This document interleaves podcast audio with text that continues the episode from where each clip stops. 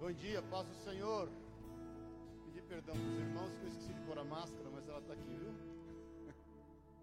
Estava olhando aí, falei, Ih, Jesus, esqueci, mas eu, eu trouxe ela. Amém, queridos? Deus é bom, glória a Deus nós estarmos aqui. É, tem muitos irmãos que estão nos acompanhando nesse período aí pela, pelo Face. Aliás, nós conseguimos, né? O, o Elias, graças a Deus aí, teve a proatividade, chamou uma pessoa regulou o som, arrumou o negócio da transmissão. Os irmãos que estão em casa devem estar mais felizes, né? E também as gravações do podcast estava ruim e agora arrumou tudo, para honra e glória do Senhor, amém? Os áudios sempre sobem para o SoundCloud e para o podcast.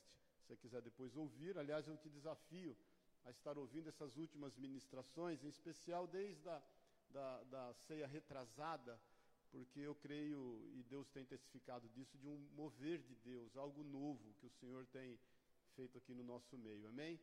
É, eu quero compartilhar acerca disso hoje também. Quem está nos visitando, pode levantar a mãozinha aí sem constrangimento. Sejam bem-vindos em nome de Jesus, viu? Depois a gente tem uma, uma, uma um brinde, né? Acho que é um, um carro zero, né? Um apartamento de quatro quartos que a gente está dando para quem nos visita. Mas a gente tem aí depois uma lembrancinha para te dar em nome de Jesus. Amém? É, vamos ficar em pé, vamos orar e depois nós vamos meditar naquilo que o Senhor quer falar conosco. Pai querido, obrigado. Nós queremos agora, Deus, abrir a tua palavra com todo temor e tremor e estarmos cada vez mais na tua presença, Deus, sendo restaurados por ela. A tua palavra é luz para os nossos olhos, é lâmpada para os nossos pés. Ela, ela nos cura ela nos limpa, ela nos faz crescer até a estatura do varão perfeito. É ela quem cumpre em nós o seu propósito, Pai, porque nós somos chamados segundo o seu propósito. E todas as coisas que cooperam para o nosso bem é a fim de cumprir esse seu propósito, que é sermos parecidos com Jesus. Por isso que o Senhor venha ministrar esse Espírito Santo, discernindo espírito de alma, falando no íntimo, no oculto e no profundo de cada um de nós, nos revelando através da tua palavra a sua boa, perfeita e agradável vontade. É o que nós te pedimos, Senhor, em nome e na autoridade de Jesus. Amém e amém. Amém? Dá um sorriso aí de olhos para o seu irmão. Um abraço distante, pode sentar-se. É, abre tua Bíblia, por favor, em Atos, no capítulo 26, o versículo 19. Vou ler só um versículo. Aliás, eu quero continuar aonde o Elias parou. A gente tem ministrado aí, e eu vou te passar uns slidezinhos daqui a pouco aí sobre chamado, vocação e propósito. Quero dar continuidade nisso e eu quero aprofundar um pouquinho mais a nossa conversa. O Elias terminou no domingo passado exatamente com esse versículo, uma situação na vida de Paulo que depois eu vou te pôr no contexto, mas diz assim no versículo 19, Atos 26, 19. Quem achou, diga amém. Pelo que, ó rei Agripa, não fui desobediente à visão celestial. Amém? Nós temos meditado esses dias acerca de chamado, acerca de vocação e acerca de propósito. Só te relembrando um pouquinho, e temos falado isso, que chamado é um lugar, é mais do que obras. Muitas vezes nós entendemos que. Eu, eu deixei o carro lavando hoje, viu, irmãos? Deus parabéns para mim depois. Dois, três. Quem mais caiu? Eu parei, tinha uma vagona no outro lado da rua. Falei para o deixa aqui, não deixo. Falei, ah, vou deixar lavando. Eu falei, lava amanhã. Não, vamos lavar já, é o mesmo preço. Então, depois você nos deu os parabéns aqui, porque nós deixamos o carro lavando. Mas chamado é, é, mais do que obras. Muitas vezes nós linkamos chamado àquilo que nós estamos fazendo. Não, chamado aquilo que é a referência que a palavra de Deus nos dá, ele é diz respeito a um lugar, diz respeito a um relacionamento, diz respeito a estar atentos, sensíveis àquilo que Deus quer para nós. Não existe chamado se não for a Deus. Não há chamado humano. Entenda isso em nome de Jesus. Só há chamado de quem nos criou. E nós temos que, obviamente, nós estamos em jejum, faltam aí, nós estamos no 17 dia de jejum, faltam alguns dias para nós terminarmos um jejum de 21 dias. Ó, Deus está sendo misericordioso conosco. Vai orando, vamos ver se tem povo de fé aqui para acabar essa chuva e até a gente ir embora. E, e, e a fim de nós estarmos sensíveis àquilo que Deus quer falar. Então, o chamado diz respeito a um lugar. chamado diz respeito a um relacionamento, o chamado diz respeito também com quem eu vou. Êxodo 33, eu gosto muito dessa passagem no versículo 15, diz assim: Então Moisés lhe disse: Se tu mesmo, mesmo não fores comigo, não faça subir daqui. É Moisés quando começa a conduzir o povo pelo deserto a fim de tocar a terra prometida. Lembra-se que nesse mesmo capítulo, logo depois, Moisés ele deseja ver Deus. E Deus fala: Olha, não há homem que tenha me visto e tenha ficado vivo. E o Senhor, com muito amor e graça, fala: Você entra aí numa fenda da rocha e eu vou passar por trás de você. Olha que coisa, já pensou essa cena, irmãos? Que lindo que deve ter sido. Então, Moisés, ele, ele entendeu o chamado, ele estava sensível ao que Deus tinha, mas ele também entendia que sozinho ele não podia fazer isso. João 15, 5, Jesus nos declara isso: Sem mim nada podeis fazer. Amém, querido? Nós não somos independentes daquele que nos criou. Nós não somos autônomos. O Senhor certamente está conosco, nos acompanhando para o nosso bem, com toda a liberdade que Ele nos deu. Amém? Depois nós meditamos também sobre vocação, que nada mais é que é o que justifica o nosso chamado. É a reunião dos talentos conferidos a nós. Deus reuniu todos os talentos, Deus nos capacitou, Ele nos vocacionou a fim de nós estarmos dando cabo do chamado. Por muitas vezes nós somos vocacionados primeiro e depois ouvimos o chamado. Amém? Quem está vivo, diga amém. Bom dia, paz do Senhor.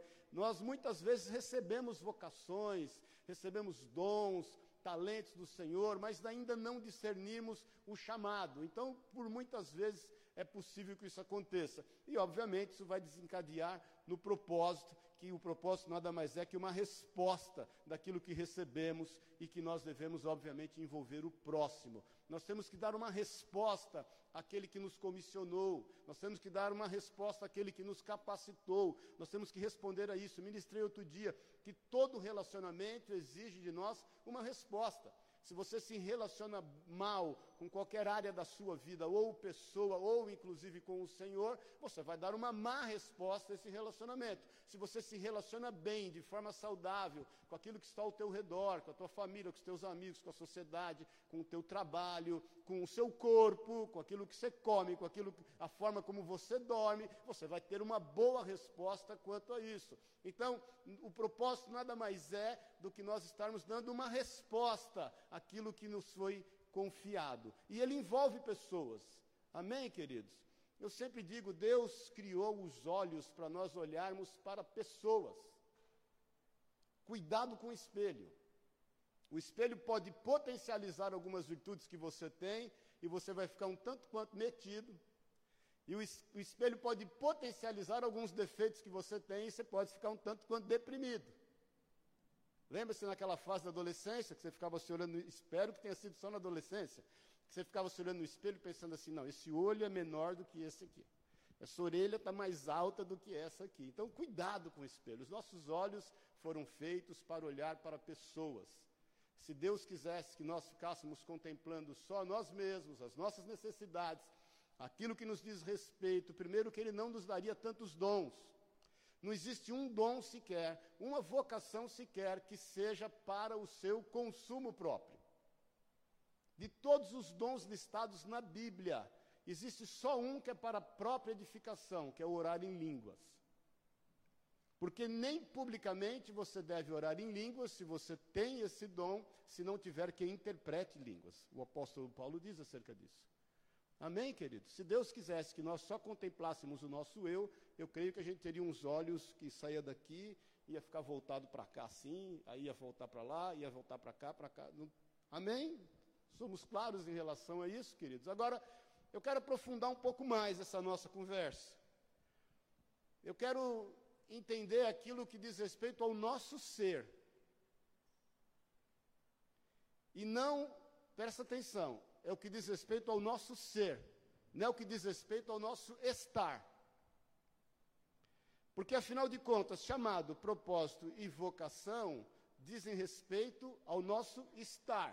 Subiu aí? Agora subiu aí. Dizem respeito ao nosso estar. Não diz respeito ao nosso ser. Por isso que eu quero aprofundar um pouco mais isso. Porque quando a gente entende isso, que o nosso chamado, vocação e propósito diz, diz respeito ao nosso estar, isso é o para quê, né? É o para que eu fui chamado, para que eu tenho dotes, né? Fui vocacionado e para que eu tenho propósito. Quem está me entendendo, diga amém. Por exemplo, é, não, eu, eu, antes de antecipar, porque eu, eu, quero discernir mais isso aqui, porque senão a gente vai, vai confundir. Mas depois eu vou te dar esse exemplo. Muitas vezes, no desempenho das nossas competências, esquecemos quem somos. Temos uma crise de identidade. Eu sempre tenho te falado isso, querido. A maior crise que o ser humano vive é a crise de identidade. É quem realmente eu sou. Amém? Quando nós temos essa crise de identidade, nós corrompemos a causa. Aí a gente começa a entender que os meios justificam o fim. Por conta de, de ter corrompido aquilo que certamente Deus tem e é em nós. Porque muitas vezes nós começamos bem. Olha, irmãos, não tem coisa pior na vida de uma pessoa do que fazer a coisa certa por motivações erradas.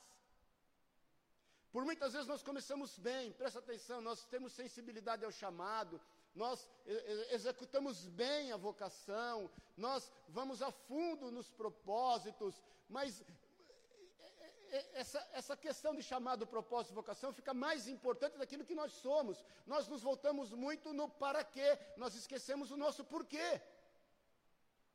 Por isso que eu quero aprofundar um pouco mais, porque se, se chamado, vocação e propósito, nós entendemos que, era, que é para quê, a nossa identidade é o porquê. Eu quero te falar hoje muito sobre identidade.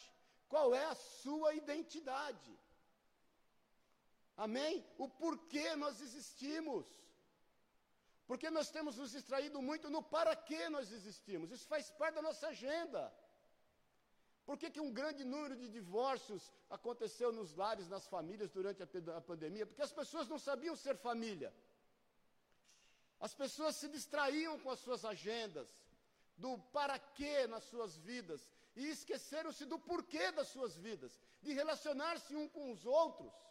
Essa comunhão intensa, vamos falar a verdade, porque quarentena é uma comunhão intensa. Os filhos, por um momento, os filhos menores, ficaram super felizes, porque tinham os pais o dia inteiro dentro de casa. Por conta dos pais estressarem, por não estarem tão acostumados de terem os filhos o dia inteiro dentro de casa, olha lá. As crianças também estressaram. Falta de convívio, querido. Por quê? Porque o para quê passa a ser mais importante do que o porquê.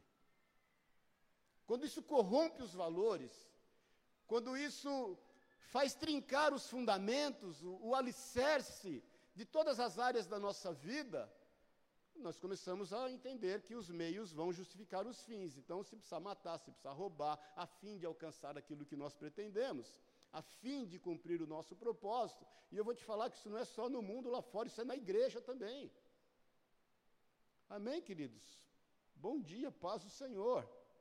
Agora, alguns pontos sobre identidade que eu quero rapidamente falar com você. Geralmente, a identidade é confundido com o que eu faço. Se eu perguntar para você hoje quem você é, pensa rápido, pensa rápido para não dar tempo de você manipular a resposta. Você geralmente vai falar para mim que é o que você faz. Aconteceu isso? Quem você é? Aí você fala assim, eu sou empresário. Não, isso é o que você faz, não é o que você é. Você vai falar, ah, eu sou pastor. Não, isso é o que você faz. Isso você está. Ou pastor, ou empresário, ou funcionário. Eu sou auto-executivo da companhia tal. Não, isso você está. Você não é. Então, geralmente, identidade é confundido com o que eu faço, com aquilo que eu entrego de melhor. Vamos falar a verdade, que isso é bem religioso, né, irmãos? É quando nós começamos a nos relacionar com Deus e com as pessoas por performance. Você vai colocando a sua performance à frente de quem você é, quando você dá carteirada. Eu sou de uma geração que tinha muito, você não sabe com quem está falando. Hoje já tem menos, né? Bem menos. Haja visto aquele juiz ali na Praia Grande, né? Que foi dar uma carteirada naquele policial e dançou de verde e amarelo, e justamente, inclusive, né? Porque hoje está todo mundo filmando, todo mundo gravando, existe um, um grande Big Brother, né? Agora, presta atenção nisso. Vamos, eu, eu, quero, eu quero aprofundar isso, irmãos, para que a gente esteja claro no nosso entendimento, na nossa identidade, para que a gente não esteja mais manipulando em função do para quê, o porquê que nós existimos. Paz do Senhor, bom dia, quem está vivo, diga amém. Você já desistiu até desistir. Agora, entenda isso. E mais uma vez, eu quero que você se faça a pergunta: quem você é? Se você fala assim, não, eu sou o pai do Davi, da Priscila, do Felipe, do Pedro, eu. Tudo bem, eu sou. Isso, isso não vai extinguir na minha vida, não tem esse pai.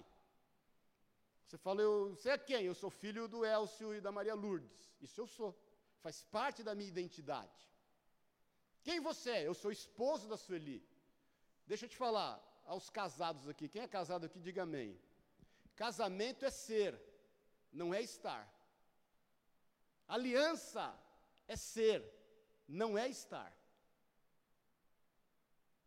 Você não pode dizer, não, eu estou casado com fulano de tal. Não, não, você é casado. Isso faz parte do seu ser. Isso é o porquê da tua vida. Não é bom que o homem seja só, far-lhe-emos uma auxiliadora que lhe seja idônea. Estamos entendendo isso, queridos? Não é bom ser só. Uniu, a Bíblia diz acerca do casamento, que é um grande mistério, o matrimônio, Hebreus fala isso, mas nos uniu em uma só carne. Então faz parte da sua identidade ser casado, ser aliançado. A palavra aliançado remete a aliado, ter um aliado, uma aliada ao seu redor. Se isso está corrompido, você deve trabalhar a estrutura disso. E entender esse fundamento de família, de lar, de ser e não de estar. Amém, irmãos. Bom dia, paz do Senhor. Então, esse mês nós vamos fazer, né? Já casou agora, glória a Deus, aleluia. Dá uma salva de palmas a Deus. A Renatinha e o Lucas casaram, dá glória a Deus, aleluia. Domingo agora, sábado agora, casa o, o, o Gabriel e a Kelly. Oh, aleluia, que grande vitória. Depois nós vamos orar por eles, entendendo até os irmãos que muitos não foram convidados por causa das limitações, né? Eu fui porque não tem jeito. Mas aí depois Dia 7 tem um noivado aqui, ó, do Rodrigão e da Mariana aqui. Levanta a mãozinha os dois, vamos. Noivos aí, olha. Dia 14, o casamento da Camila, do Guilherme, que não estão aqui hoje, estão dormindo ou assistindo por ali, aqueles goiaba, vão casar. Dia 22 teria da Raquel, que passou para dia 5 de dezembro, e de 28 é o Davi a Fefa, olha lá, o Davi a Fefa. Ah! Agora entenda, vocês que os, vão ficar noivos, os casados, vocês são. Vocês não estão. Amém, queridos? Então, geralmente, nós confundimos muito aquilo que eu faço com relação à nossa idade, identidade. Outro ponto, isso, quando nós entendemos isso, nos leva a sermos avaliados pelo que produzimos e oferecemos que é outra confusão na nossa identidade. Quando você põe o que você faz na frente, você, você é induzido a isso, por, por aquilo que você gera no meio em que você está inserido, por aquilo que você oferece, aquilo que está ao seu redor. Você tem um certo orgulho em relação a esse estar que você confunde com o ser. Está complicado, irmãos? Está dando para captar em nome de Jesus? Sabe por que nós fazemos muitas vezes isso? Porque nós necessitamos de aceitação. Nós precisamos ser aceitos. Nós não trabalhamos muito na nossa vida, na nossa personalidade, que inclusive faz parte da nossa identidade. Personalidade é um fator que, que, corrobora com a tua identidade, e nós não trabalhamos isso muito, e nós buscamos formas de ser aceitos, e aí nós vamos colocando na frente aquilo que a gente faz, o nosso relacionamento por performance, a nossa aceitação no meio em que nós vivemos. Isso dá um certo orgulho, amém? Nós somos também, em relação à identidade, influenciados pela divisão de classes que há entre nós: classe social, raça, gênero e credo. Isso é uma identidade social. Então, é dividido em nichos. Antigamente a gente tinha no Brasil, né? Rico, é, classe média e pobre. Hoje não, você tem o AAA, já inventaram o AAA, que é o AAA, que é o cara top das galáxias lá, é o cara bacana, né? Aquele que pode tudo na hora que quer, segundo o entendimento dele, do jeito que ele quer. Aí depois você tem a classe A, aí você tem a A depois você tem a B a B, a B a C a C, a C a D e a E lá para baixo. É a pirâmide. Nós muitas vezes somos divididos por classe social, nós somos divididos por raça, né? o que é moreno, o que é pardo, o que é negro, agora é preto né, que tem que falar, o que é branco, e aí nós vamos nos dividindo por classe, e quando nós não nos sentimos, presta bem atenção, confortável em algum tipo de classe que nós estamos inseridos, e nós estamos pautando a nossa identidade nisso, nessa informação, nós geralmente abandonamos esse grupo e vamos tentar nos acomodar em outro grupo. Amém? Tem rico querendo ser pobre, tem pobre querendo ser rico, tem negro querendo agir como branco, branco querendo agir como negro, não que tenha que haver um apartheid em relação a isso, mas nós temos que compreender a nossa identidade naquilo que nós somos formados. Nós somos divididos por credo. E por aí vai. E aí nós vamos construindo a nossa identidade a partir disso, dessa identidade social. E eu estou te chamando isso a uma reflexão para que você comece então a analisar a você mesmo a sua real identidade. Se não é em função do, do, daquilo que você tem feito, do para quê, em função da condição em que você está, seja ela qual for, se não é em função social, e, ou por credo, ou pelo gênero, ou seja lá o que for, se, qual classe que você tem definido a sua identidade. Amém, querido? Agora, o que eu tenho visto é que a, a nossa, essa geração agora, não a nossa, né? Essa geração tem, tem pautado a sua identidade naquilo que ela sente. Vou te explicar melhor. Nós vivemos uma geração hoje que aquilo que ele sente, ele, ele, ele, faz uma busca dentro de si, e eu só quero te alertar que a Bíblia diz que o coração do homem é enganoso.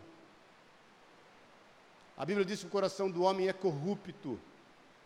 Aí nós estamos vivendo uma geração que ele está buscando em si a sua identidade. Aí ele, ele, ele, ele, ele pauta a sua identidade naquilo que ele sente, é o que sentimos. Conversando com uma psicóloga lá do Alphaville, a Sueli conversando com ela, ela falou assim: Eu nunca atendi tanto jovem, nunca, de todos os anos que eu tenho de profissão, eu nunca atendi tanto jovem de 15, 16, 17 anos que tem dúvidas acerca da sua sexualidade, porque eles estão pautados nos seus sentimentos. Eu sinto que. Isso é um problema que a gente está enfrentando, querido. Eu sinto que não me querem. Eu sinto que eu não sou aceito nesse lugar. Eu sinto que a minha família não me deseja. Eu sinto que a minha sexualidade não está resolvida. Existe um sem número de informações na nossa mente para querer manipular os nossos sentimentos. Você concorda com isso, querido? Cuidado com o que você permite que tenha entrado na sua vida. Jesus fala que os olhos são o espelho da alma. Jó fala que aquilo que ele temia aconteceu com ele. Provérbios diz que assim como o homem pensa, ele o é. Então há uma geração hoje, e, e vou te falar que talvez seja da geração Y para frente, que está muito pautada no que sente. Aí ele, ele traça a sua identidade a partir daquilo que ele está sentindo. E ele vai reagir em relação à sociedade que ele está inserido por conta disso. Nós estamos entendendo, irmão? A minha geração, vamos falar a verdade, já foi muito pautado não no que sentia, mas naquilo que via na família. Quem tem aí de 45 anos para cima? Quem tem, né? A nossa geração foi muito do exemplo dos nossos pais. Vamos, vamos, vamos, entender que se você tem uma construção de identidade a partir daquilo que você sente é perigoso, mas quando você tem uma construção de identidade a partir do que você veja na tua família, é também perigoso, porque nem todos nós tivemos um bom exemplo familiar. Amém? Bom dia, paz do Senhor. É tão perigoso quanto olhar para dentro. É tão perigoso quanto a identidade subjetiva, né? aquilo que você olha para dentro de você. A identidade objetiva, que é aquilo que são os exemplos que a tua família deu, então, é, por muitas vezes você cresceu num lar, eu particularmente cresci num lar assim, e foi bênção de Deus na minha vida, o meu pai e minha mãe. Eu, graças a Deus, tive excelente exemplo dentro de casa.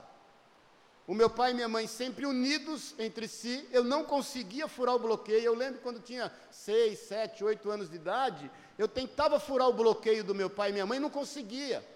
Por que, que eu tentava fazer isso? Porque minha mãe me pegava aprontando alguma coisa, e todo dia ela me pegava aprontando algumas coisas, eu levava uma surra daquela de é o seguinte: minha mãe, eu sempre falo, ela fundou o UFC. O MMA foi minha mãe que fundou. Ela jogava a gente no octógono e punha aquela música do Tim Maia, Vale Tudo, lembra? E é o seguinte, trucidava a gente. Apanhei de fio de ferro, apanhei de correia de, de máquina de costura. Apanhava de tudo que tinha na mão. Vinha. Aí é o seguinte, meu pai chegava, porque eles eram muito unidos, ela contava tudo com requinte de detalhes, sem esquecer nada. Aí meu pai tinha outro hábito de bater na gente, de instruir a gente, era na mão. Estende a mão aí, o que, que você fez hoje? Ah, eu sempre aprontava. Roubei o sei o quê.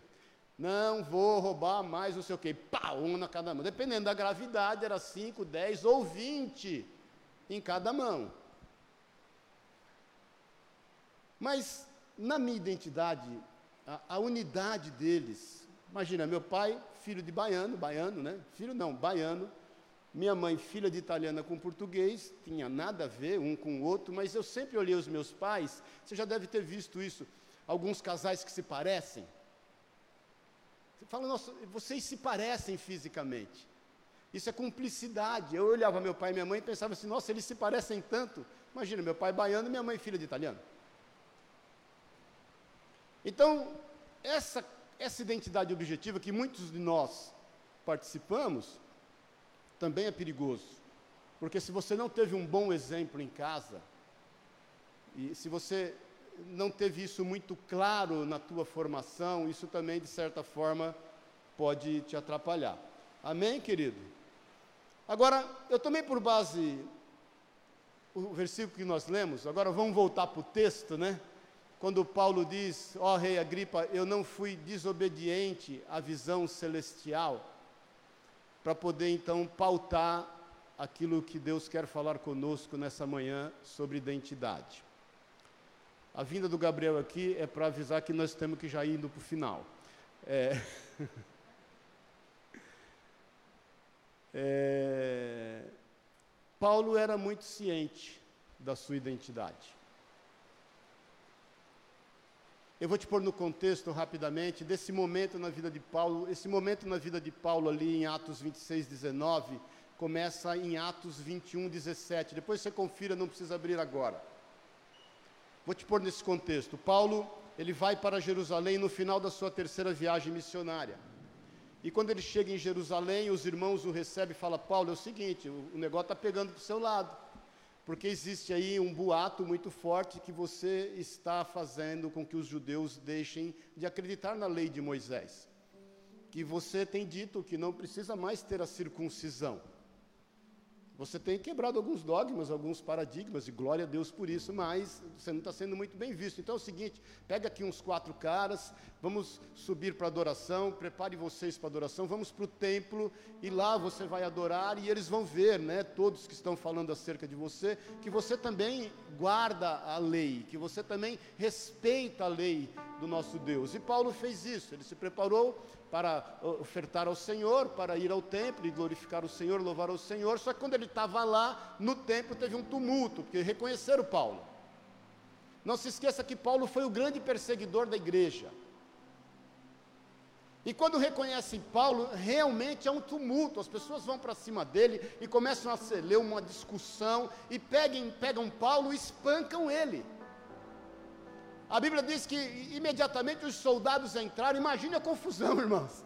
Os soldados entraram para apartar aquele negócio que não iam matá-lo ali naquele momento. E ele então é retirado, e quando ele está sendo retirado, subindo alguns degraus, descendo alguns degraus para poder sair do templo, ele meio que semi-consciente olha para os soldados e fala: Posso falar alguma coisa? Olha a cabeça de Paulo. Moribundo, todo detonado, cheio de hematoma, ele pede a palavra. E aí o soldado fala: Você fala assim, fala grego? Ele, não, eu falo grego e eu falo também hebraico. E a palavra de Deus diz que então ele se posiciona e começa a pregar o evangelho para aqueles que estavam se levantando contra ele. Imagina, aí o alvoroço ficou pior ainda. Eles tiveram que pegá-lo e colocá-lo numa fortaleza. E por conta da sedição que ele, ao entender deles, criou, eles iam açoitá-lo. Quando ele estava amarrado para ser açoitado, Paulo fala para um dos soldados: Você acha que é lícito vocês açoitarem um cidadão romano? Aí ele, opa, você é cidadão romano? Sou. Aí o cara que está açoitando ia açoitar ele fala assim: Olha, como que você é cidadão romano? Eu paguei uma grande soma de dinheiro para ser cidadão romano. Ele falou: Eu sou porque eu sou de nascimento. Porque Paulo era cidadão romano. Aí um homem chamado Cláudio Lísias pega Paulo, o comandante, e começa a proteger ele, porque era cidadão romano. E uma conspiração para poder matá-lo. 40 homens fazem uma conspiração pedindo a transferência de Paulo para ser julgado dentro do sinédrio. Ele é julgado dentro do sinédrio, e aí ele faz a sua primeira defesa em Atos 22. E aí o sobrinho de Paulo, filho da sua irmã, descobre a conspiração e vai contar para o comandante: olha, é melhor você não remover Paulo, porque eles vão matá-lo. Esse homem temente por ele ser romano, cidadão romano, Paulo, pega, manda Paulo para Cesareia de noite. Ele junta, ele chama dois centuriões, com cem soldados cada centurião a cavalo, olha a comitiva, e levam Paulo lá para Cesareia. Lá o governador da Cesareia é um homem chamado Félix. E quando Paulo chega, ele atende Paulo, ele ficou temente à palavra de Deus, mas ele era também corrupto, ele esperava que Paulo desse um dinheirinho para ele para aliviar aquela prisão. E ele então fica ali com Paulo, falou: quando tiver tempo eu te chamo, eu não vou entrar no mérito, isso é lei judaica, ao meu ver você não tem nada a ver. Paulo fica preso dois anos em Cesareia, dois anos, esperando o julgamento. Haviam-se passado 12 dias quando ele vai para Cesareia, mais dois anos. Félix é deposto, entra um novo governador chamado Festo. Festo, quando chega, que resolve, quer resolver aquela situação, aquela pendência, já tinha passado então mais de dois anos. A palavra de Deus diz que então o rei Agripa.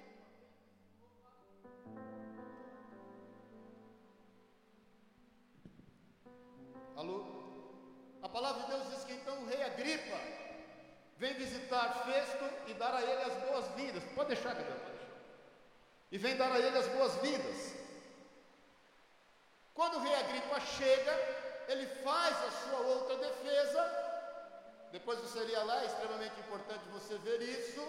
E aí é onde ele fala: Olha, rei, de tudo que eu vou te falar, presta atenção de uma coisa todo o meu procedimento, todo o meu agir, o que faz parte da minha vida, o que construiu a minha identidade, uma nova identidade na minha vida, é porque eu fui fiel, eu fui obediente a uma visão celestial.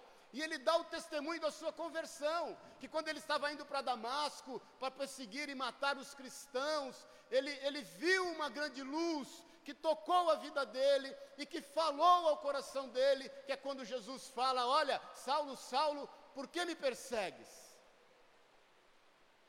Comece a entender, queridos, que a construção da nossa identidade real se dá quando nós nos voltamos para aquele que nos criou, para aquele que nos conhece desde o ventre da nossa mãe. Perceba em nome de Jesus, e, e ora, é importante você entender isso. Quem era Paulo antes disso? ele fala na sua defesa. Em Atos 22, no versículo 3 a 5, diz assim: Eu sou judeu, nascido de Tarso da Cilícia, mas criado nessa cidade, instruído aos pés de Gamaliel, conforme a precisão da lei dos nossos pais, sendo zeloso para com Deus, assim para com todos, assim como, perdão, sendo zeloso para com Deus, assim como sois todos vós no dia de hoje. E persegui este caminho até a morte. Olha o que Paulo fazia, algemando e metendo em prisões, tanto a homens como mulheres, do que também o sumo sacerdote me testemunha, e assim todo o conselho dos anciões. E tendo recebido destes cartas para os irmãos, seguia para Damasco, com o fim de trazer algemados a Jerusalém aqueles que ali estivessem e que fossem castigados. Em Atos 26, 9, a sua segunda defesa, ele fala: Eu, na verdade, cuidara que devia praticar muitas coisas contra o nome de Jesus o Nazareno. O que com efeito fiz em Jerusalém, pois havendo recebido a autoridade dos principais sacerdotes, não somente encerrei muitos dos santos em prisões, como também dei meu voto contra eles quando os matavam e castigando-os muitas vezes por todas as sinagogas, obrigava-os a blasfemar, e enfurecido cada vez mais contra eles, persegui-os até as cidades estrangeiras. Essa era a identidade de Paulo. Por quê? Porque ele vivia os sonhos do seu pai, porque ele vivia os sonhos de Gamaliel, porque ele estava colocando à sua frente o para quê. Ele entendia que esse era o objetivo da sua vida, terminar com, entre aspas, a seita, que era a seita dos nazarenos. Isso era o objetivo da sua vida.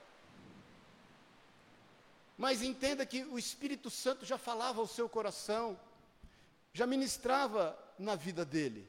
Em Atos 26, 14, que faz parte da sua defesa, quando ele diz da sua conversão, ele diz assim: E caindo nós por terra, ouvi uma voz que me dizia em língua hebraica: Saulo, Saulo, por que me persegues? Dura coisa é recalcitrar contra os aguilhões. Recalcitrar, a palavra no grego, ela quer dizer assim, dar coice.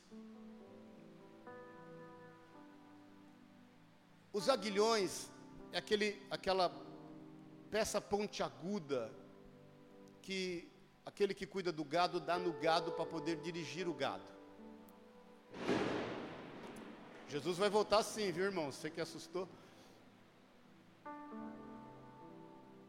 E Jesus fala para ele assim: Olha, até quando você vai dar coice naquilo que o Espírito Santo tem falado ao seu coração? Porque não pense você que quando mataram Estevão apedrejado, ele cuidou das vestes de quem apedrejava Estevão e depois das vestes de Estevão, que o Espírito Santo não falava para ele assim: Ô, ô Paulo, Saulo, tem alguma coisa errada em tudo que você está fazendo. Não pensa você que quando ele entrava nas casas, nos lares, matava os pais, matava os filhos, prendia as pessoas, torturava os cristãos a ponto deles blasfemarem contra o Senhor? que o Espírito Santo não ministrava ele e dizia: Saulo, você acha que o que você está fazendo é certo? Olha para mim um pouquinho aqui. Quantas vezes você, confuso na sua real identidade, tem investido toda a tua vida nos seus paraquês, e tem uma hora que você tem um sentimento de vazio, E é quando você ouve uma voz que diz para você assim: está valendo a pena? Está te satisfazendo? Está te preenchendo? Entenda que a identidade de Paulo começou a ser resgatada a partir do momento de uma experiência real com Cristo, com Jesus. Entenda que o quem sou de Paulo, o que realmente ele é e era, né? Passou a ser mais importante do que os seus objetivos, porque irmãos, deixa eu te falar, talvez por isso que eu queria aprofundar mais isso e falar de fundamentos. Mateus 7 diz acerca das duas casas, lembra-se disso? Duas casas construídas, uma sobre a rocha, uma sobre a areia.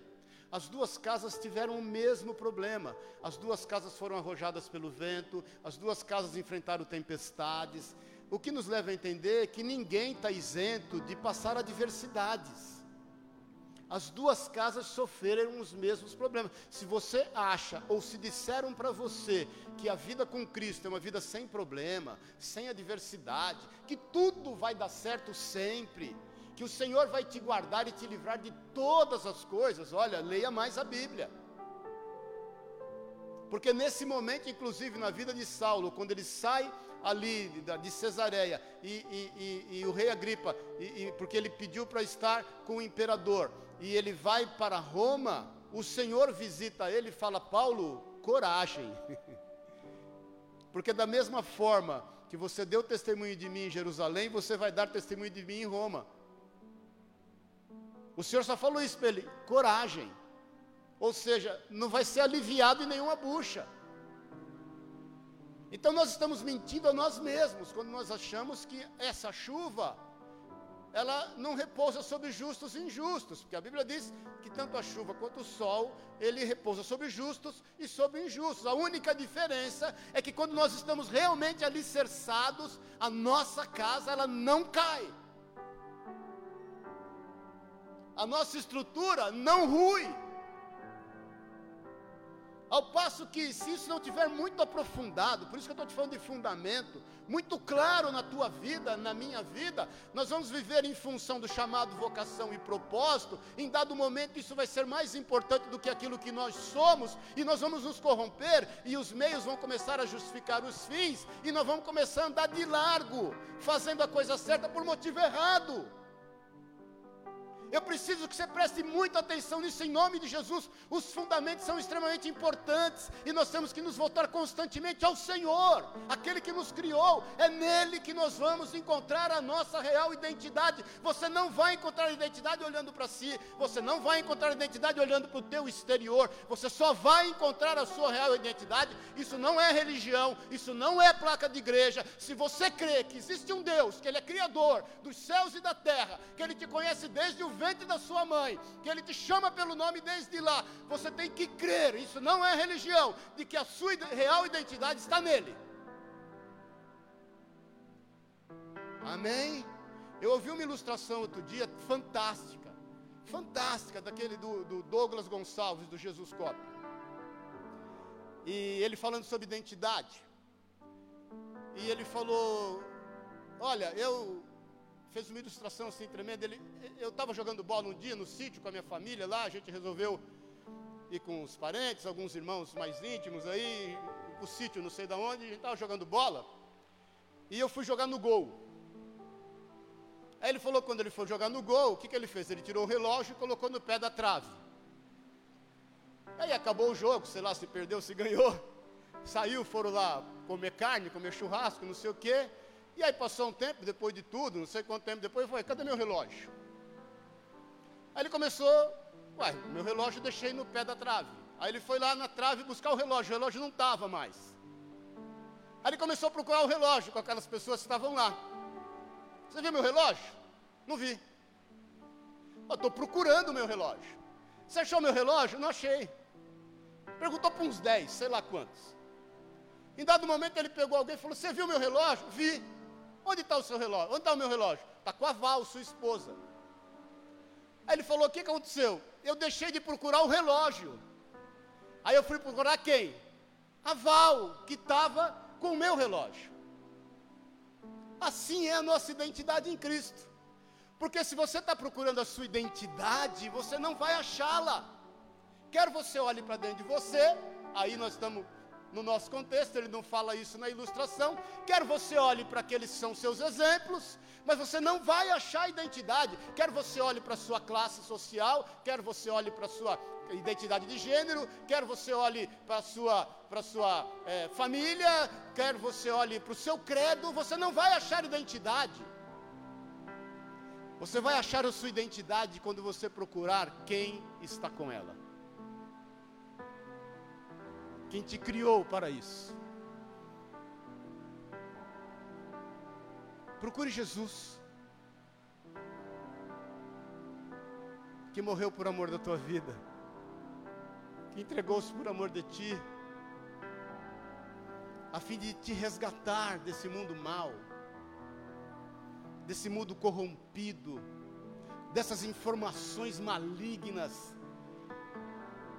dessa ocupação do inferno que tem feito com que a nossa agenda esteja pautado nesse presente século. Em Jesus, nós vamos achar a nossa verdadeira identidade. Nós estamos entendendo isso, querido? Ninguém nos conhece como Jesus. Ninguém te conhece como Jesus. Salmo 139, no versículo 2 diz assim: até li ontem na nossa live de oração esse salmo.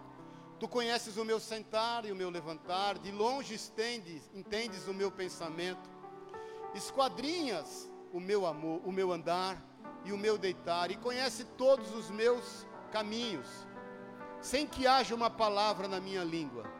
Eis que, ó Senhor, tudo conheces. Quer saber quem você é? Vá em quem te fez, naquele que te projetou. Eu sempre digo que eu não posso pegar um, um, um iPhone e levar na loja da Samsung para consertar. Eu tenho que levar na Apple. Não posso pegar o meu MacBook lá, Mac não sei o que lá, e levar na Microsoft para arrumar. Aonde você está querendo consertar a tua vida e buscar a sua identidade? Vou te dar alguns pontos aqui, nós estamos finalizando. Primeiro ponto para você saber que a tua identidade está em Jesus. Ele se identificou conosco. Jesus sabe o que é ser você, sabia? Você tem consciência de que Jesus sabe o que é ser você? Quando Hebreus diz que nós não temos sumo sacerdote que não possa compadecer-se de nós, porque vestindo a forma humana, passando todas as aflições que nós passamos, porém sem pecar, venceu todas elas. Então Jesus, presta atenção nisso, ele se identificou com você. Filipenses 2, Paulo diz assim no versículo 5, 6, 7 e 8: Tende em vós aquele sentimento que houve também em Cristo Jesus o qual, subsistindo em forma de Deus, não considerou ser igual a Deus coisa que se devia aferrar, mas esvaziou-se a si mesmo, tomando a forma de servo, tornando-se semelhante aos homens, e achado na forma de homem, humilhou-se a si mesmo, tornando-se obediente até a morte morte de cruz. Jesus sabe o que é ser você. Jesus sabe o que é ser desprezado pela família. Jesus sabe o que é ser escarnecido a público. Jesus sabe o que é ofensa. Jesus sabe o que é ser traído pelos melhores amigos. Jesus sabe o que é ser abandonado por esses melhores amigos. Jesus sabe o que é dor. Jesus sabe o que é lágrima. Jesus sabe o que é sangue saindo pela pele. Jesus sabe o limite e o limiar da dor.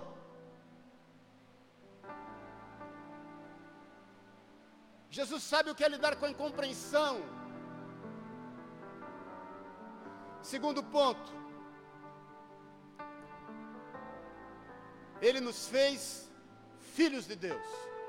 É por isso que eu te digo que essa grande crise que nós vivemos é uma crise de identidade, porque nós esquecemos que nós somos seus filhos. Você é filho de Deus.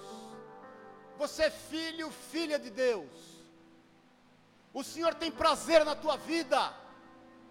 O Senhor te formou de forma ímpar, não tem um ser humano nessa terra, ainda que seja gêmeos univitelíneo, que se possa parecer com a sua individualidade, com a sua pessoalidade.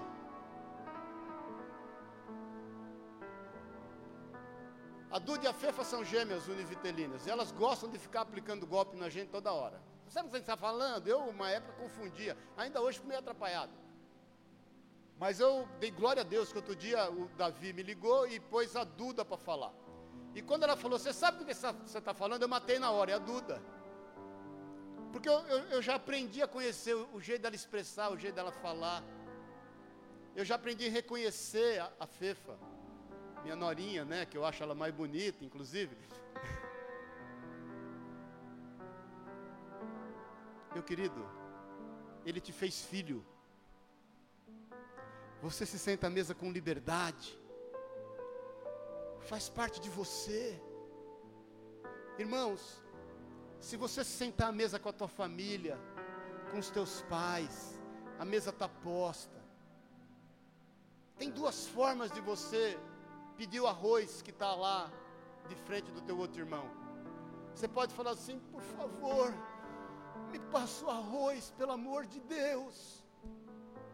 E se eu sou teu pai, eu vou dar um tapa na sua orelha. E fala, não é possível um negócio desse, querido. O arroz é teu, a mesa é tua, a casa é tua. É igual o filho chegar em casa e falar para o pai e para a mãe assim: eu, eu, posso abrir a geladeira e pegar aquela maçã que está ali? Dá vontade de pegar a maçã e enfiar na goela dele com a geladeira e tudo. Porque a casa, a geladeira, a maçã é dele, ele é filho. Ou ele vai falar, oh, por favor, passa o arroz aí. João diz isso no versículo 1, no capítulo 1, versículo 12, mas todos quantos o receberam. Quem recebeu Jesus como Senhor e Salvador aqui, diga amém. Quem é do Senhor Jesus, diga amém. Então aplauda o Senhor, fala, eu sou de Jesus. Fala aí, eu sou de Jesus. Fala bem alto aí, eu sou de Jesus.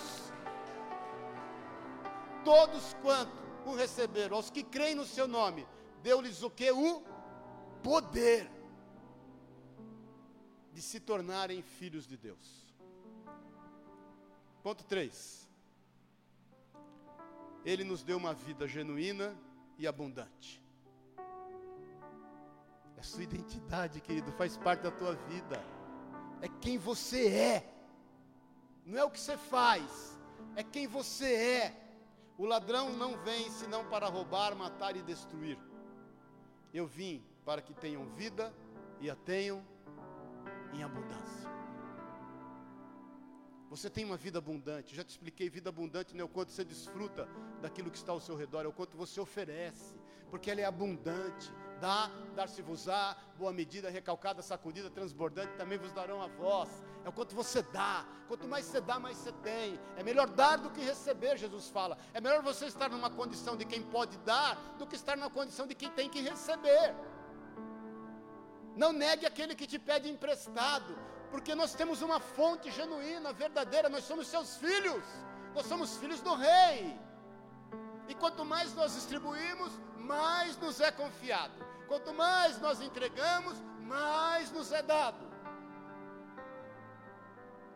Esse ladrão, muitas vezes, nós tivemos o um entendimento errado, eu mesmo já tive que esse ladrão que vem para matar, roubar e destruir é Satanás. Não é Satanás. Se você ler o contexto, é a religiosidade, é o farisaísmo. Jesus estava falando acerca das leis que matam, roubam e destroem. E quando você abre mão desse tradicionalismo e respeita a tradição e vive uma vida realmente no Senhor como seu filho, você tem uma vida abundante. Porque você tem tanto para dar que você não tem o menor medo que isso possa te faltar algum dia. Amém, querido? Ele nos fez livres. Isso faz parte da tua identidade. Jesus pagou o preço de te dar liberdade. O Senhor Jesus pagou o preço do livre-arbítrio que nós temos. Ele sabia que o homem certamente falharia. Ele sobe naquela cruz para remir o pecado do homem. Jesus mediu o custo ele te fez livre. O Senhor crê na tua vida, querido. É só você estar ligado a Ele, na vida verdadeira. Você vai dar os devidos frutos na estação certa. Gálatas 5:1 Paulo diz: "É para a liberdade que Cristo nos libertou. Permanecei pois firmes e não vos dobreis novamente ao jugo da escravidão." Lembra-se o ladrão que veio para matar, roubar e destruir, uma escravidão da lei, da religiosidade, do para quê. Não, não se prostre mais a isso, viva o, o, o que realmente você é, o porquê.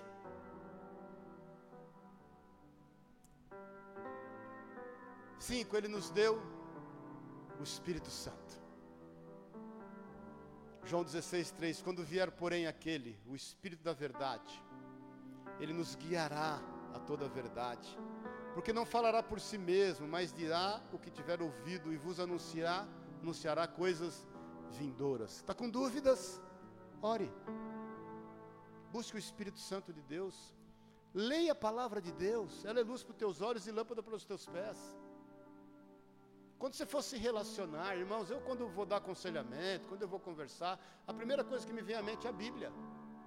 E aí aquilo que a pessoa está falando, eu vou linkar com uma história que eu já vi na Bíblia, porque eu já sei o final. Querido, isso aqui é o manual do proprietário, irmão. A gente que é brasileiro tem mania de comprar as coisas e ligar na tomada. Por isso que criaram aquela etiqueta maior do que o produto, 110 ou 220, lá 127. Porque primeiro a gente liga, depois a gente vai ler o manual. Primeiro a gente atira, depois pergunta quem é. Está com dúvida? O Espírito Santo está na tua vida. Seja a paz de Cristo árbitro em vossos corações. Tem coisas, irmãos, comercialmente que eu faço. Eu pergunta aí para o Elias, para o Davi, para os meninos aí, para a Pri, eu, eu dificulto. Eu vou, quando eu não tenho certeza, eu vou dificultando, eu vou pondo impedimento, eu vou pondo empecilho, eu vou fazendo para o negócio não dar certo. Aí enfim dá. Falo, é de Deus, porque passou todas as etapas. Ou quando já não dá de cara, já não deu, e glória a Deus, aleluia. E pronto. Você tem o Espírito Santo, querido, que habita na tua vida. O Espírito Santo, meu irmão, minha irmã, quando você orou, recebeu Jesus como Senhor e Salvador, ponto online, automaticamente. Foi feito um download na tua vida, ali, o Espírito Santo chegou, aí ele vai arrumando a casa, Conversão é um estágio que demora a vida inteira. Estou fazendo 60 anos, 42 anos de igreja, até agora estou me convertendo.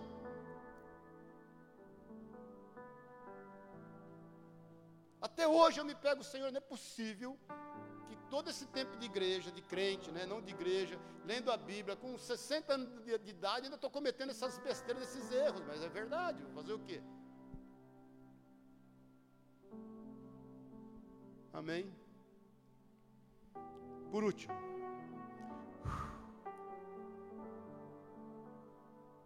faz parte da tua identidade. Jesus é o caminho que te conduz à verdade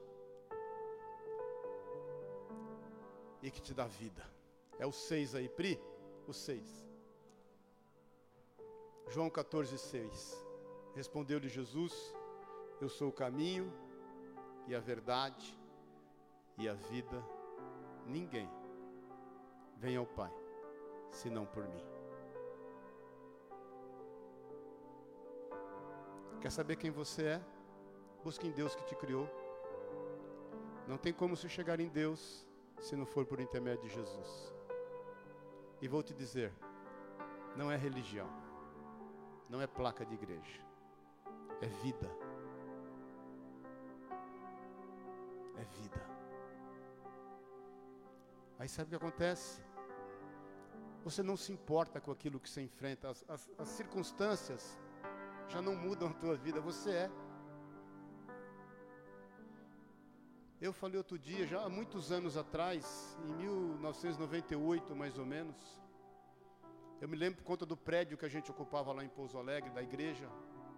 Eu lembro que saiu na Veja naquela época, já falei isso para vocês, uma foto do príncipe Henry, né, o mais velho da, da Diana lá e do Charles, é o que ficou lá, não o que está nos Estados Unidos. Acho que é o Harry. William, a princesa tem que saber de príncipe, né? William. Ó, ó, ó, ó, como ela fala, William. E apareceu o William servindo lá, acho que a aeronáutica, se não me engano, ele era piloto de caça, de joelho limpando uma privada. Quem lembra disso? São na capa da Veja. Rapaz, aquilo me marcou muito, que eu olhei aquele trem lá e eu falei, puxa vida, a condição que ele está não rouba dele o que ele é. O cara pode estar limpando uma privada, mas ele é príncipe e futuro rei da Inglaterra.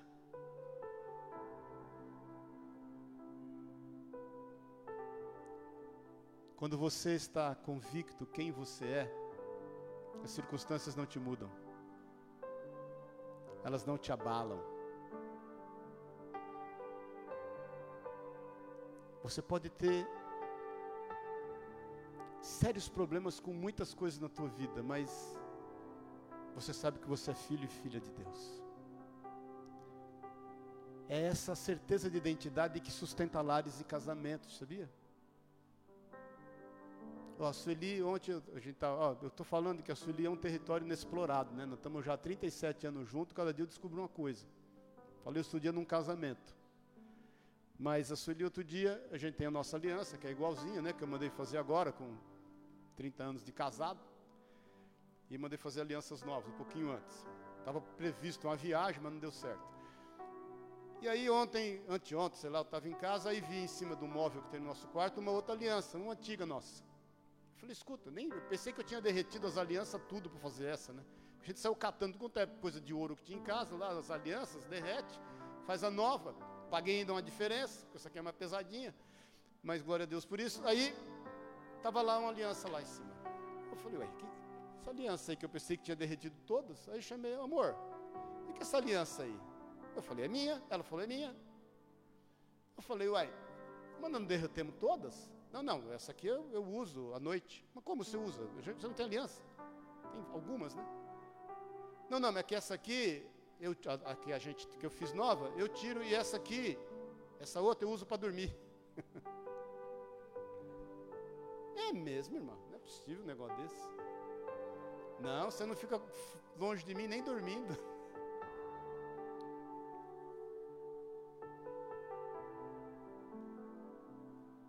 Essa certeza de identidade sustenta casamentos.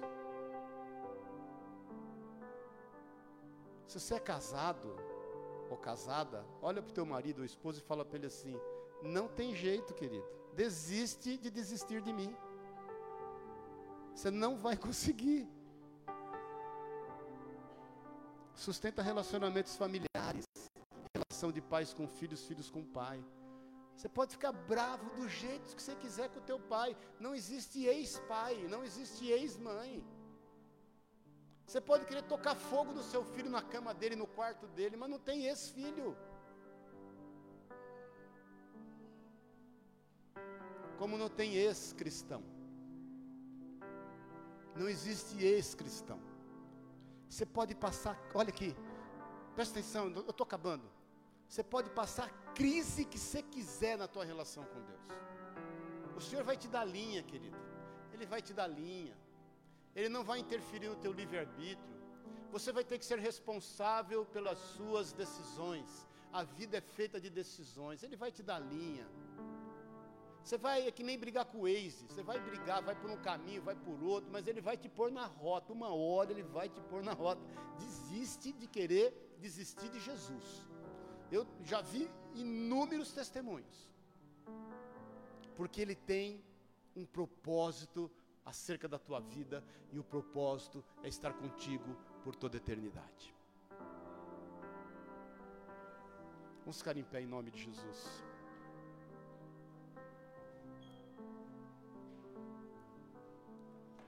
Olha aqui para mim um pouquinho.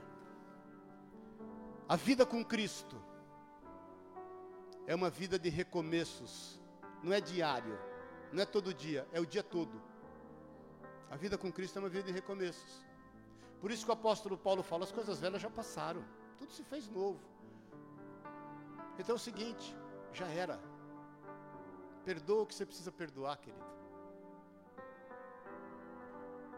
A vida com Cristo, olha aqui para mim, não é um ato religioso. Cristianismo Cristianismo é um modo de vida. E um modo de vida restaurado. Amém? Cristianismo é um modo de vida restaurado. Isso faz parte de você. E eu, nós vamos aprofundar mais isso aí nos próximos cultos, mas é necessário que você entenda a sua identidade. É necessário que você reflita que quando você pergunta a você mesmo, alguém pergunta quem você é, o quanto você tem colocado o que você faz. É necessário que você reconheça o quão muitas vezes nós estamos distantes daquilo que é o projeto de Deus para a nossa vida. Existe um sem número de ofertas aí, querido. pela tua vida, sabia? Tem um monte de coisa aí fazendo uma série de ofertas para querer nos comprar, para querer nos seduzir, nos aliciar. Por isso que nós não devemos nos conformar, tomar a forma do presente século. E nós mesmos, de consciência, temos que ser transformados por nós, transformai-vos pela renovação do vosso entendimento, para que você saiba qual é a boa, agradável e perfeita vontade de Deus. Todas as coisas cooperam para o bem daqueles que amam a Deus, aqueles que foram chamados segundo o seu propósito. E o propósito é te fazer parecido com Cristo.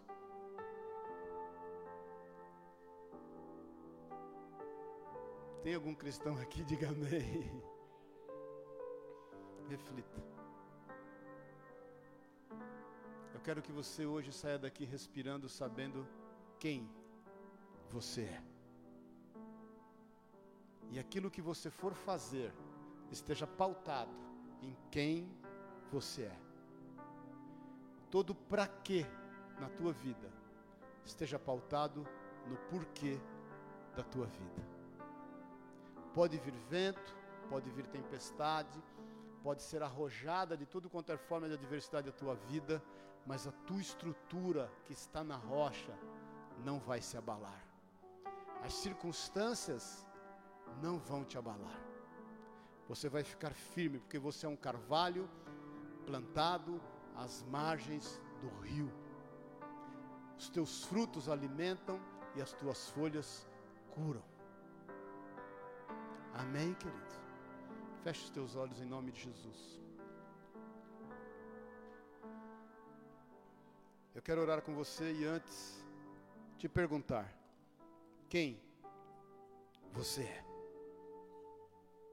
Quem você é? Qual a sua identidade?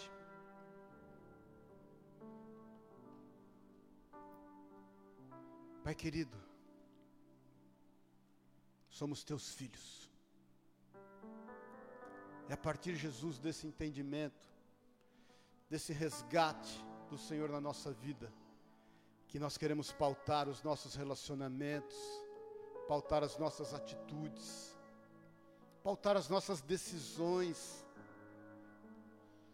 pautar os nossos sentimentos. Nós queremos dar ordem aos nossos sentimentos. Nós não queremos, Jesus, que os nossos sentimentos nos deem ordens.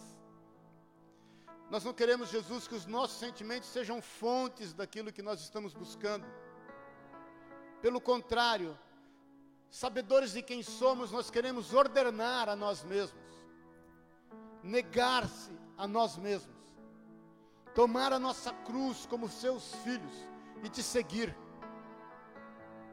E aí sim, Deus, sabendo quem somos, alicerçados nessa verdade, desempenharmos o nosso chamado que vem de Ti, as nossas vocações e os nossos propósitos. Jesus, que não seja a busca dentro de nós, aquilo que está pautando a nossa, a nossa vida.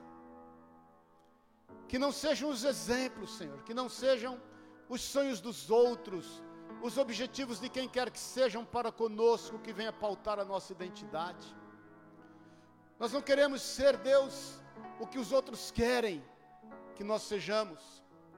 Nós não queremos ser, Deus, quando nós nos rebelamos com aqueles que querem algo para nós, Pai. Nós não queremos ser aquilo que nós queremos ser. Aquilo que nós entendemos que temos que fazer, que sentimos que temos que fazer. Essa subjetividade que por muitas vezes quer tomar conta da objetividade da nossa vida. Nós queremos ser o que o Senhor falou que nós somos. Isso nós queremos. Nós não abrimos mão disso. E queremos andar, Senhor, andar a despeito das adversidades em linha reta, olhando para o autor e consumador da nossa fé. Pode vir tempestade, pode vir vendaval, pode vir circunstâncias as mais adversas possíveis. Nós iremos tocar a outra margem, como diz o Senhor com os teus filhos quando o Senhor dormia no barco. pode chover vaca de cabeça para baixo, nós iremos tocar a outra margem. E a tempestade vai cessar a partir do momento que nós entendemos quem somos em Ti. Em nome e na autoridade de Jesus. Em nome de Jesus. Eu quero orar por você, querido. Você que tem muitas vezes dificuldade e que hoje o Espírito Santo de Deus começa a clarear o teu entendimento quanto a isso. Você que quer confessar isso diante do Senhor, Senhor, eu estou com dificuldade na minha real identidade. Levanta a tua mão no teu lugar, a gente está aqui para se ajudar. Eu quero orar com você, eu não quero que você vá embora sem orar com você. No teu lugar, levanta a tua mão. Pai querido, no teu nome, Jesus, essas mãos estão levantadas a ti. O Senhor conhece os conflitos. O Senhor conhece, Deus, o quão expostos muitas vezes nós estamos, Senhor. Nós queremos agora nos voltar a Ti, Jesus. O Senhor nos atraiu a Ti, Jesus. O Teu Espírito Santo nos atraiu ao Senhor. Os nossos olhos se voltaram a Ti. E agora, Deus, nós confessamos, confessamos, Jesus, que só em Ti, é buscando o Senhor, que nós vamos encontrar a nossa real identidade. As nossas mãos estão levantadas aos céus, ao Senhor, ao Rei da Glória, como forma de confissão.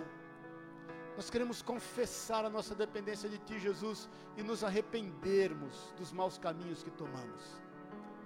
E te pedir perdão.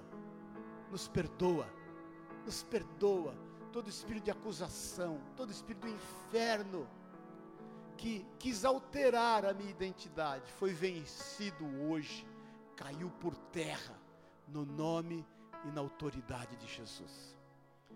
Declara comigo, todos vocês, não só os que estão com a mão levantada, eu tomo posse da minha real e verdadeira identidade.